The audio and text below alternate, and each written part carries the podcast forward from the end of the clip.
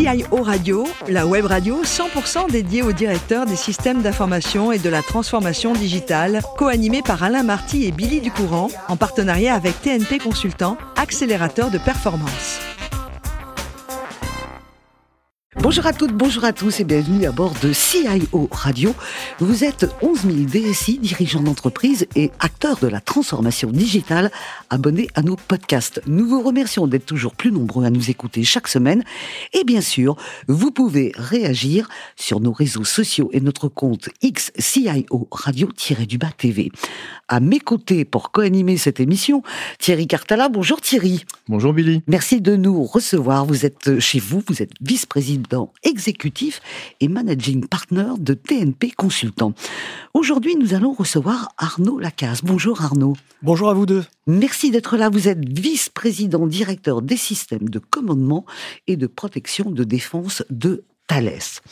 Vous êtes corse, vous êtes né à Ajaccio, ça fait rêver. Hein 1974, sur les contours de la Méditerranée, vous voyez le jour et vraiment, euh, quand on a une vie comme ça de gosse, où on est dans une, une île de rêve, vous n'avez pas d'idée vraiment sur ce que vous allez faire plus tard, mais vous avez un papa euh, qui était, comme on, comme on disait avant, au PTT. Et votre papa, il s'est dit, mon gamin, il faut qu'il fasse des études. Pourquoi? Parce que sans vraiment travailler beaucoup, ce qu'on peut comprendre quand on a du ciel bleu et la mer, vous étiez sans effort extrêmement bon en maths. C'est incroyable ça. C'est une chance. Vous êtes bien renseigné. Euh, oui, c'était une chance. Et puis, euh, l'école était une chance pour moi, euh, puisque j'ai grandi dans un milieu qui était assez modeste, dans un petit village de Corse qui n'était pas Ajaccio. Et faire des études, c'était une façon de s'en extraire. De s'en extraire. Alors vous allez, avec cette facilité pour les mathématiques, passer un bac scientifique. Vous faites ensuite l'école des arts et métiers avec un diplôme d'ingénieur génie industriel et organisation. Vous obtiendrez aussi un DEA de sciences politiques. Et bien plus tard, en 2001, vous ferez Polytechnique avec un doctorat S économie. J'ai envie de dire que au niveau des études, papa devait être content quand même. Euh, oui, et moi aussi. Et je crois que j'ai aussi euh, satisfait une certaine gourmandise pour euh, toutes ces matières. Je trouve. Alors, vous allez débuter premier job à la Poste comme ingénieur avec une mission assez incroyable parce qu'aujourd'hui, on ne se rend pas compte. Vous étiez là pour moderniser le courrier. Et Dieu sait que le courrier, bien avant toute la digitalisation et les mails et les SMS, on écrivait. C'était une mission importante? Oui, c'était une mission formatrice. C'était ma première grande responsabilité, avec un projet à conduire, avec une équipe à, emmener, puis avec une première fois le sentiment d'être utile, parce que euh, délivrer du courrier tous les jours, faire qu'il arrive plus vite, c'était assez concret. C'était très concret. Alors Arnaud, on va voir que vous entamez ensuite une très très belle aventure au service de l'État, et ça démarre avec euh, bah, sous-préfet. Deux fois sous-préfet, une première fois à Carcassonne, ensuite côté de la Normandie, à Caen, ou alors c'est dans l'autre sens, c'est Caen Non, c'est bien dans cet ordre-là. C'est Carcassonne-Caen. En 2003, c'est l'inspection générale des finances, où vous êtes inspecteur. Ensuite, c'est direction, c'est directeur des projets à la direction générale des douanes et droits indirects. Et puis, vous allez terminer avec le ministère des comptes publics et de la réforme de l'État. Vous êtes dans ce qu'on appelle la simplification administrative. Et on sait tous, on a tous en tête euh, quand Pôle Emploi est arrivé. On a simplifié. Avant, il y avait plusieurs, il y avait la NPE, etc. Quand on a une carrière comme ça au service de l'État, euh, qu'est-ce qui se passe quand on arrive chez Thales On a été, euh, on est, on est venu vous chasser? On a eu, on a oui, entendu parler de vous? Thalès m'a chassé. Pour être honnête, je ne connaissais Thalès que d'assez loin et je n'avais jamais imaginé aller y travailler. mais Thalès m'a chassé pour rejoindre la direction de l'audit interne pensant que, étant passé par l'inspection bah des finances et, les douanes, je serais outillé pour ça, ce qui était vrai. Oui, alors c'est vrai, mais quand on a fait une, si belle carrière, parce que vous êtes quand même très très jeune, euh, au niveau du service public, à haut niveau, euh, d'arriver dans le privé, ça fait quoi? Alors, euh, à vrai dire, un choc des mondes? Ce, n'est pas comme ça que je l'ai, je l'ai mhm. perçu. Moi, j'ai rejoint Thales d'abord pour les activités de défense de Thales. Et ces activités de défense me donnent la conviction de continuer à servir l'intérêt général. Et dans ce que je fais aujourd'hui chez Thales, et peut-être on va y venir juste après, je prends souvent appui sur cette expérience de la vie préfectorale, des sujets de sécurité intérieure, des sujets de transformation aussi que j'ai pu appréhender. pour moi, tout ça, c'est un continuum assez, assez naturel. Alors, puisque vous nous avez donné le feu vert, on va y aller euh, gaiement avec avec Thierry. Et on va démarrer Thierry avec, on va demander une réponse à notre invité. Quelle réponse apporte-t-il, par exemple, aux besoins de souveraineté euh, des États? On parle de cloud, de Thales, etc. Parce que ça, c'est hyper important. Là, on est dans des sujets chez Thales très sérieux. En tout cas, on est ravi d'accueillir ah à notre table euh, un, des dirigeants qui est le garant des grands systèmes d'armes du pays. Mhm. Euh, donc, euh, on s'en rassuré d'un seul coup. Quelque part, on est bien protégé. Euh, et il y a une première question, effectivement, qu'on voudrait vous poser, Arnaud, c'est sur ces sujets de souveraineté. vous avez parlé de cloud de combat, par exemple, dans vos différents systèmes et architectures. À, quoi ça peut correspondre Et est-ce que Thales va pouvoir mettre de l'argent sur la table pour qu'on ait enfin un cloud souverain en France? Ou en Europe D'abord, euh, on, mesure la responsabilité qui est la nôtre hein, quand on est aux côtés des forces armées et qu'on doit les aider dans leur euh, transformation numérique. Euh, le métier qui est le nôtre, c'est, si je devais résumer, de maîtriser l'information sur le champ de bataille à tous les étages. Qu'il s'agisse de systèmes de commandement en état-major, de systèmes de renseignement ou d'opérations tactiques, par exemple l'électronique de bord que l'on va apporter à des véhicules blindés. Euh, vous avez raison Thierry de souligner que euh, ces systèmes d'information, qui sont d'abord des systèmes d'information de défense, avec toutes les particularités que ça peut représenter, sont eux aussi en, train de faire leur mue et d'évoluer vers des plateformes numériques, et donc de recourir aussi à des technologies de cloud. Alors un cloud de combat, c'est quoi? Ben, En fait, pour les spécialistes, ce serait plus précisément un phare Edge Cloud, c'est-à-dire une puissance de calcul que l'on va embarquer euh, dans un véhicule blindé, mais ça peut être aussi vrai pour un, navire ou un avion de, chasse, et qui va lui donner cette capacité à processer un nombre de données qui est de plus en plus important et qui, euh, si c'est fait efficacement, peut lui donner la supériorité sur l'adversaire. Ces solutions sont aujourd'hui des solutions souveraines. D'accord. Parce que ce que vous dites, votre univers est passionnant. On pourrait passer euh, vraiment euh, un temps infini entre euh, ces stratégies de désinformation de l'adversaire que vous pouvez construire pour pouvoir donc et que vous pouvez maîtriser, parce que la propagande de l'information est un élément d'attaque aussi.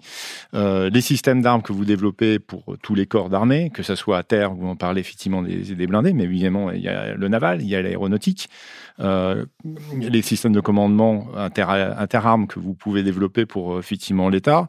Euh, comment est-ce que vous avez une, stratégie ou des investissements qui permettent euh, d'imaginer que demain, l'ensemble de ces ministères cohabitent sur un même environnement et qui soient ultra sécurisés, bien évidemment, euh, et euh, donc résilients à toute attaque cyber? Parce que je crois que vos amis russes, ou nos grands amis russes, on rêve qu'une seule chose, c'est de casser vos systèmes. Vous avez raison de souligner euh, que nos systèmes ont besoin d'être résilients et d'être sécurisés et d'être cybersécurisés. Euh, chez Thales, nous avons de la chance d'avoir ces compétences dans le panel de compétences du groupe, avec des équipes de cyberdéfense qui sont extrêmement euh, bien formées, très puissantes, et on fait en sorte que les systèmes de commandement, les systèmes de mission tactique que j'évoquais tout à l'heure, soient, dès leur design, cybersécurisés. Euh, on est aux côtés des armées pour euh, anticiper ces nouvelles menaces, pour anticiper ce mouvement. Et euh, au-delà du caractère souverain, au-delà des questions de cyberdéfense, il y a aussi le fait de pouvoir faire levier des nouvelles technologies, notamment d'intelligence artificielle et de big data. Alors justement, vous m'arrachez les mots de la bouche, mais l'IA générative est dans tous les salons, on parle que de ça. Qu'est-ce qu'elle va pouvoir faire de beau demain? Et est-ce que vous aurez des IA génératives entre guillemets éthiques c'est un peu un paradoxe euh, que de vous dire cela euh, pour des systèmes d'armes. Et en même temps, est-ce qu'il y aura des IA noires que vous faudra combattre parce que sinon, bah, vous détruiront alors, les, IA, elles sont pas uniquement noires, blanches ou génératives. Euh, elles sont d'abord au service des forces. Et notre conviction, c'est que la décision revient in fine à un opérateur humain, un soldat ou son commandement. Et, euh, et, une IA, un algorithme peut préparer une décision, par exemple une décision de riposte, une décision pour préparer la manœuvre sur le théâtre d'opération, mais à la fin, il y a bien un homme ou une femme qui décide, et ça, c'est un, un, élément clé. Ça sera peut-être ma dernière question, c'est d'après vous, aujourd'hui, euh, sommes-nous bien protégés en France, avec euh, globalement, quand vous regardez le, le, le en tant qu'opérateur et industriel, le système de défense nationale?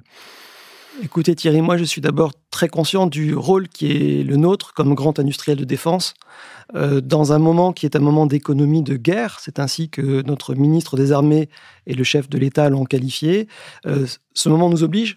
Il faut que les projets dont on est chargé euh, arrivent à l'heure, euh, qui délivrent dans des conditions financières euh, des solutions efficaces. Et, et c'est ce à quoi je m'emploie. Et, et c'est la contribution qu'on peut apporter dans, cette, dans ce moment. Mmh Alors, euh, merci beaucoup Thierry pour ces questions. Euh, on est nombreux à regarder le défilé du 14 juillet. Cette année, euh, on était surpris. Il y avait de la nouveauté. Il y avait de la nouveauté dans les blindés et le cœur de ces blindés, c'est l'opération Scorpion. Oui. C'était vous. Oui, le cœur numérique, on, va dire. Pas tout seul, mais vous avez raison, Billy, de souligner que ce cœur numérique des véhicules blindés de l'armée française, il est produit par Thales. C'est ce qui lui donne cette capacité qu'on appelle d'info-valorisation. Je disais tout à l'heure que la donnée est de plus en plus présente sur le théâtre d'opération parce que ces véhicules sont dotés de plein d'yeux et d'oreilles. Euh, ils ont des radars, ils ont des caméras, des caméras thermiques, des systèmes de télémétrie. Bref, ils, ils euh, captent et, et ils brassent un grand nombre de données on apporte la capacité à la traiter, à la valoriser. Et puis, euh, c'est ce qu'on appelle le combat collaboratif euh, dans le programme Scorpion. Et puis, ce que l'on voit apparaître aussi et qui est une tendance euh, très forte et à laquelle on, on entend participer, c'est l'arrivée de plus en plus massive des drones et des robots euh, comme multiplicateurs de puissance. Mmh. Et donc, notre rôle, c'est non seulement de construire ce cœur numérique, il est déjà présent, il est déjà déployé, mais de permettre que ce cœur numérique, ce système de mission, permette aussi de mettre en système, d'orchestrer une manœuvre dans laquelle il y aura non seulement des soldats, euh, des véhicules blindés, mais aussi des drones et des robots qui vont faire masse. Voilà, mais c'est vrai que le 14 juillet, euh, les journalistes nous expliquent, les spécialistes, avec des généraux qui viennent faire l'émission, nous ont expliqué euh, ces, nouveautés. Donc je voulais préciser que bah, le cœur numérique, c'était nous. Enfin, c'était vous, c'était la France. Thierry, il a une passion incroyable, c'est pour la moto, à un tel point euh, que Arnaud m'a avoué qu'il aurait pu être journaliste spécialisé dans un magazine ou à la télé que sur la moto, tellement vous connaissiez bien le sujet. Oui, vous recrutez? Oui, pourquoi pas oui, Sauf que c'est effectivement une passion, une mais passion oui, de jeunesse. Mais oui, mais moi j'aime la mécanique où il y a de l'huile et du bruit. Et vous, vous venez, vous venez de tomber amoureux d'une moto que je ne connaissais pas, que vous m'avez fait découvrir, une moto électrique. C'est une marque californienne qui s'appelle Zero. Oui. Allez, Alors je dois dire que je ne suis pas payé pour assurer leur ah non, non, pas du commerciale. Tout. Non, non, mais mais, mais je, je m'intéresse effectivement à, à l'électrique dans la moto, euh, qui d'ailleurs fait partie aussi de ce que l'on peut faire pour la transition euh, écologique. C'est finalement euh, l'équivalent de ce que l'on a dans des dans des voitures euh, de marque française ou américaine. Est-ce que ça peut être aussi beau qu'une marque très connue américaine comme Tesla? Parce que généralement les motos où j'ai vu électrique, il n'y a pas un design merveilleux. Hein. Euh, moi, je trouve que la mienne est assez belle, mais c'est. Et vous forcément... l'avez achetée, celle-ci? Oui, oui, oui, elle est garée sur le parking. On pourra aller la voir tout à l'heure. Les, les, auditeurs la verront pas, mais euh, oui, oui, elle est plutôt sympa. Bon, en tous les cas, euh, c'est vraiment passionnant de savoir que vous êtes un fou comme ça, un fondu de moto. Vous êtes passé par Harley Davidson, BM, etc. Oui, oui, j'en ai eu beaucoup des motos. Et tout fait... jeune?